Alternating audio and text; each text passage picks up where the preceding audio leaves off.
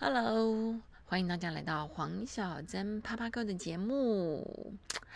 今天呢，我来，我想来聊聊，嗯，所谓的职场霸凌。好了，这个，嗯，题目呢，最近在我们家的群组里面聊了两三天。对，因为我的外甥女呢，她是一个护理师。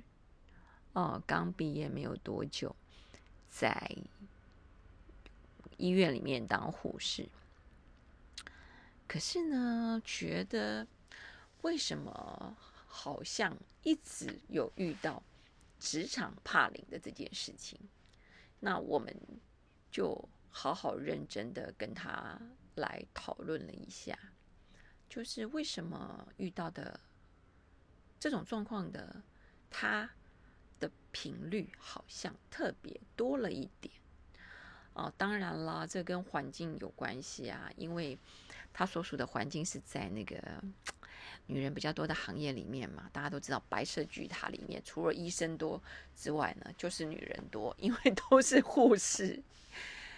那女人多的地方，说实在话，我们也不得不说，是非呢就会比较多。当然不是绝对的。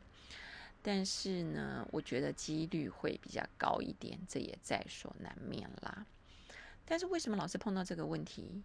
这个问题的人是他呢？后来我们发现了一件事情，现在年轻人好像。像我们以前啊，当然我们以前常常会说，哎，合理的 叫训练，不合理的叫做磨练。所以有很多就算是不合理，但是不要触及到太多的，当然是人身安全的那一些问题的话，呃呃，我们这个年纪的人基本上都会隐忍下来，因为自己是个菜鸟嘛。对，像我姐她女儿才刚开始，可能认真的入这个磁场大概半年的时间。那是菜鸟的，我们都会选择呃，反正老板老板说了算嘛。像我的工作原则，老板永远是对的。老板 犯错，比照第一条，他还是对的。为什么？因为他是老板，不然你就发掉老板。你要跟老板解释这么多吗？基本上，哦，除非是非常重大的错误，还有你要看老板当时能不能接受。你要讲也会挑时间讲嘛。我们不会。那么白目的就是当场跟老板据据理力争，尤其是旁边还有一些人在的时候呢，我们再怎么样都会先给老板留面子嘛。可是我觉得现在年轻人好像有些时候那个就是比较属于白目型哦，好像觉得自己对的事情就应该要力争到底啊，对于那种不公不义的事情，好像就应该要去当场揭发。然后去当场说清楚，当然啦，当场说清楚是一件好事。可是有些时候，嗯，我们觉得还是要看状况而言呢。而且我就在跟他说，职场是这样子，不是说有道理就是对的。有些时候是看你有没有能力，而且撑到最后，而且做最后撑到老大。虽然我们都知道，最后做到老大的不见得是有能力的人，可是人家是老大嘛，你都要尊重人家一下。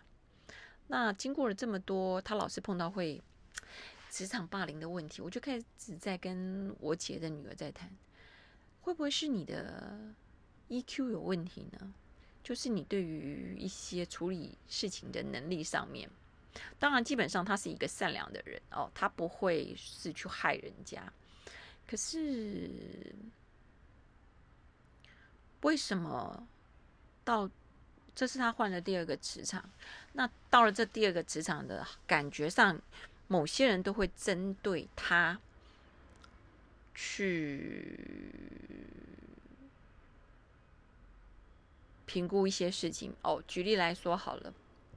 我就跟他说：“你明明知道人家对于，因为他们可能吃饭就只有半小时的时间，然后人家会看到他会跟他说：‘哎，吃饭可不可以吃快一点？’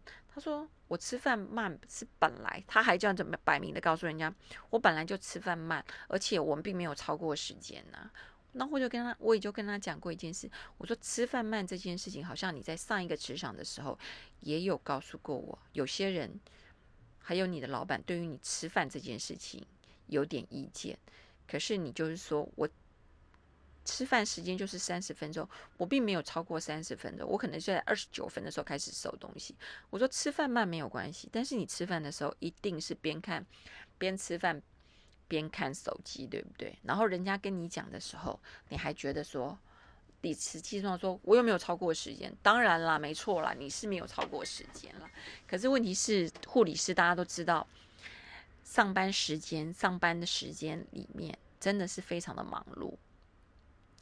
那人家跟你讲的时候，对你是没有超过时间，可是让人家感觉不好啊，不舒服啊。有些事情不是对与错，而是 feeling 感觉问题。人家就说，那你就赶快吃一次，吃完之后你已经知道你吃饭慢了，那你还边吃饭边看手机，虽然没有超过时间，对，没错，在劳基法里面你是合法，可是对于其他人的感觉就不好。然后你每次都觉得我，我每次都觉得你在跟人家讲话的时候，你觉得你有道理，你都是据理力争。当然，你讲的没有错，可是有些时候据理力争要你成为咖的时候，你才据理力争才有道理。你现在才刚去，你是一个菜鸟，人家跟你讲话你就闭嘴，然后说是好，我努力，这样子就好了，不是吗？因为他的磁场里面，说实在话，全是女人的。我觉得女人在全是女人的磁场里面工作，就犹如一场宫廷剧。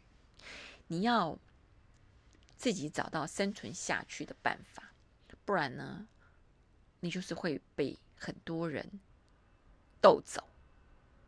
那我姐的女儿呢？我觉得她是属于那种白目型的人，你知道吗？她只要觉得对的事情，她就会去。据理力争的不会，或者是说他觉得他想要讲的事情，他就会一直想要，他不会去看别人的脸色，或者是看场合在说事情。那现在年轻人好像都会面对于觉得对的事情，好像就会习惯去就是说出口，不会去花大脑。上面去想一些事情，像我弟也是，身为我弟本身也是一家公司的主管，他就说他最近也是发现底下他，因为他他刚到一家公司上任嘛，然后官拜副总，然后他在做一些小小的改革，年底要到了，他就要求属下要做年终的总体报告，然后有一个有一个业务就提出来说，以前的公司。没有要求我们要做这个啊，而且以前他待过的公司也不用写这些报告啊。对，真的他的那个 sales 的立场是没错，以前没有，以前的公司也没有。可是现在身为你的老板叫你做事情，你还这样子据理力争，你就为什么不会去想想看？哎，对我可以透过这个去学习呢？然后就直接讲出来，为什么以前不用写，现在要写？要是我，我就跟他讲，妈的，我是你的老板，我叫你写你就写，你还废话那么多。不想写可以啊，你就不要干呐。公司规定，你的主管规定你要写报告，你还含扣啊？是不是？就是像我以前在带带部门的时候，也曾经发生过一件事情啊，就是我对于我部门的那个 sales 要求会比较严格一点，所以呢，有些那个嗯违法乱纪的事情，我会严格禁止。不准做就对了。那我的 sales 跑来跟我说：“那为什么其他部门可以做，我们不能做？”我说：“其他部门我管不到，我只可以管我的部门。如果你要做没关系，你就申请调部门嘛。如果你很想做的话，那你就申请调部门，我会马上签字的。我还跟你废话那么多，为什么不能做吗？你是你是出来工作，什么事情能做，什么事情不能做，你不知道吗？那违法乱纪的事情，我干嘛要去做？你做了之后，后面万一发生什么事情，承？”承担这种后果是谁要承担？我身为一个主管，我当然要承担后果啊，是不是？所以有些时候我就觉得，什么叫做职场霸凌？有些霸凌呢，嗯，如果牵扯到危害到自己的名誉名声，我觉得这种事情是不用忍受的，或者是性骚扰这种事情，我觉得这种是是绝对要据理力争，完全不用再考虑。但是有些是那种怎么讲？我觉得可能也有一个可能，是因为你太有能力，你遭别人算计哦。那这个时候，我像我自己啊，我都会告诉自己，不招人忌是庸才。哦，但是以前的人还会再加一句“能受天魔真好汉”。但是呢，我最近在读一本书，书上有是一个资深人人知在告诉你说啊。不招人忌是庸才，能招能受天魔真好汉。这已经是古代了。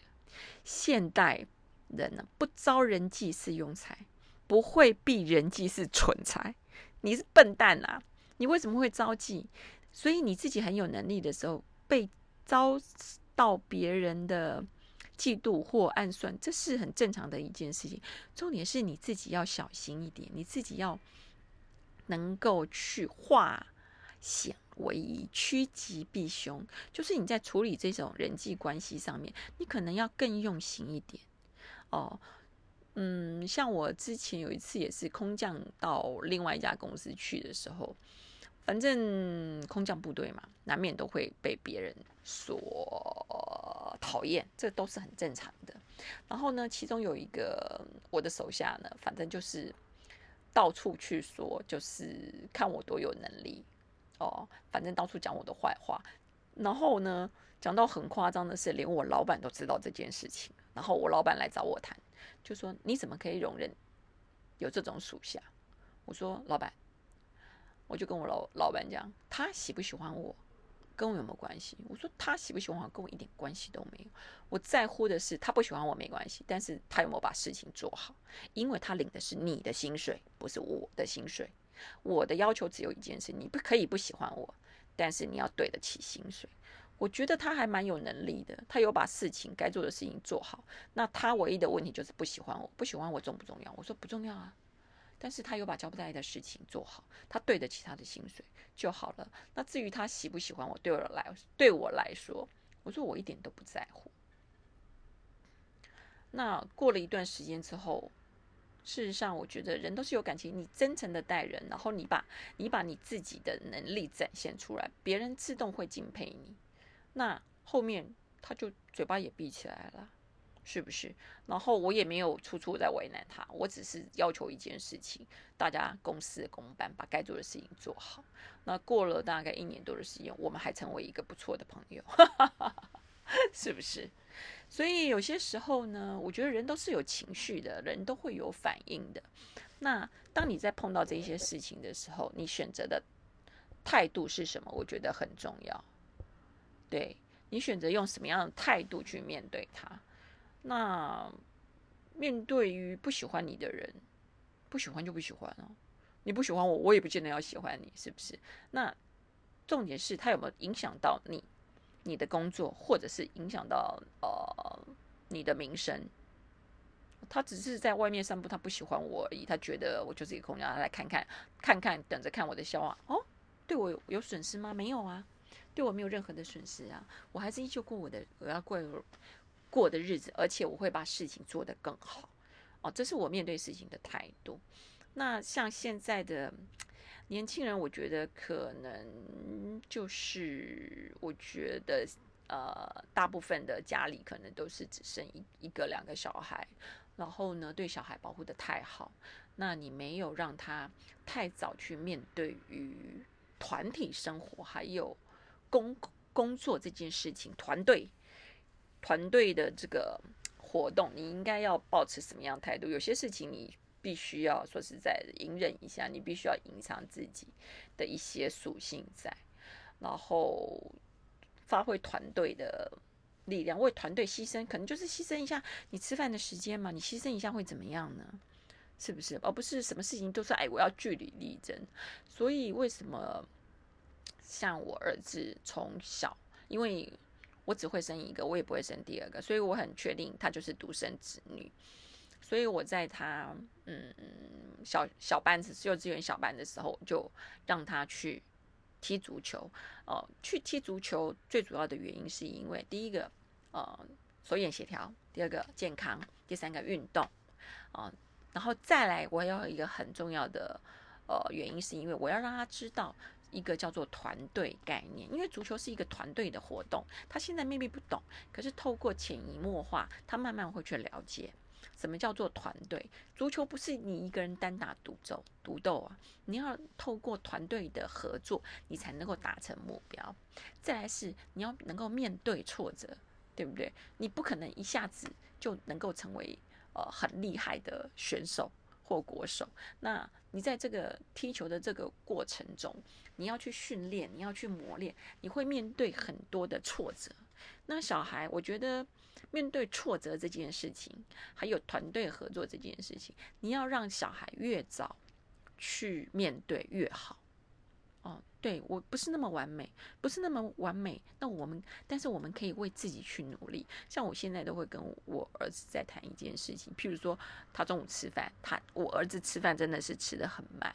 我说没关系，那你有没有吃完？还有我说你每天都为了自己加油加油一点点，然后我们只要每天都有进步就好了，可以吗？哦，你要为自己努力哦，不是为了妈妈哦，是为了自己。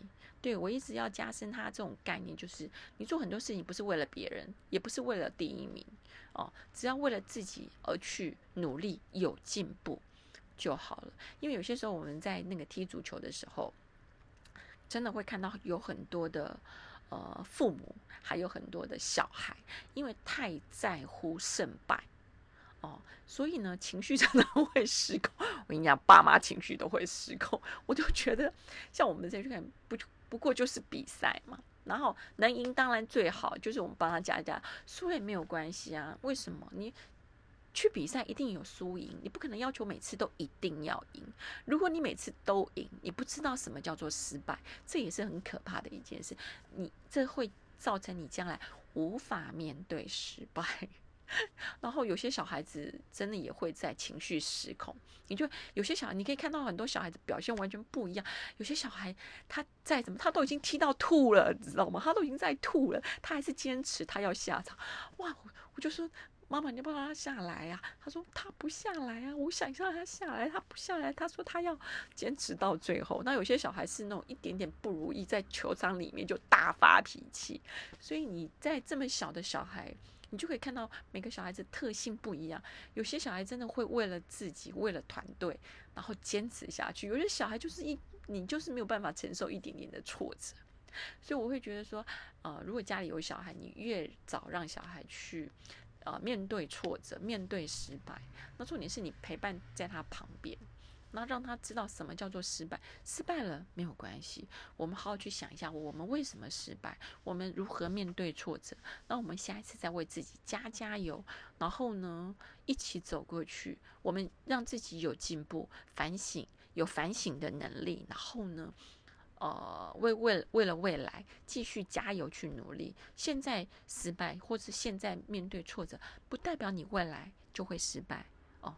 只最重要的是。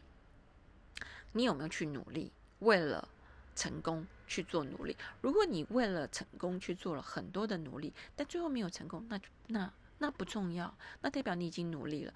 Maybe 我们面对这件事情，这件事情是我们不适合做的，或者是我们在这件事情上面就是没有天分。那但是我们要懂得去欣赏那些有天分的人，或者是更努力的人，然后呢，帮自己去找寻自己。呃，有天分的事情，或者自己呃有成就感的事情，然后去努力就可以了。好啦，夯不当当聊了这么多到这里，不知道嗯大家的想法跟看法怎么样呢？如果你喜欢我的节目，记得要订阅哦，请你帮我按赞，也呃可以呃发 mail 我或发评论来跟我聊聊你的看法呢。